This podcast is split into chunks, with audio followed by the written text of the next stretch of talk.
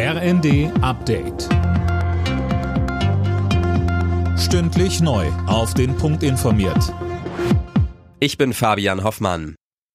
Im Tarifstreit im öffentlichen Dienst haben sich Arbeitgeber und Gewerkschaften geeinigt. Die Beschäftigten bekommen erstmal 3000 Euro Inflationsprämie. Ab November nächsten Jahres steigen die Gehälter dann um 200 Euro monatlich. Ab Februar 2025 nochmal um 5,5 Prozent.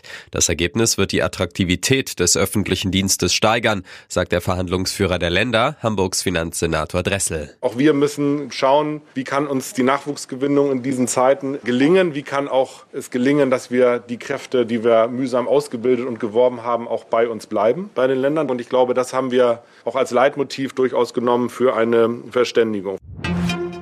Im Streit um den Haushalt fürs nächste Jahr fordert die SPD, die Schuldenbremse erneut auszusetzen. Ein entsprechender Antrag wurde auf dem Bundesparteitag beschlossen.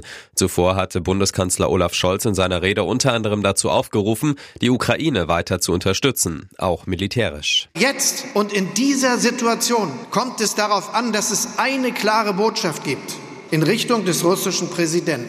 Er soll und er darf nicht darauf rechnen, dass wir nachlassen, dass wir nicht weiter in der Lage sind, das aufzubringen, was die Ukraine braucht, um sich gegen diesen Angriff auf das eigene Land zu verteidigen.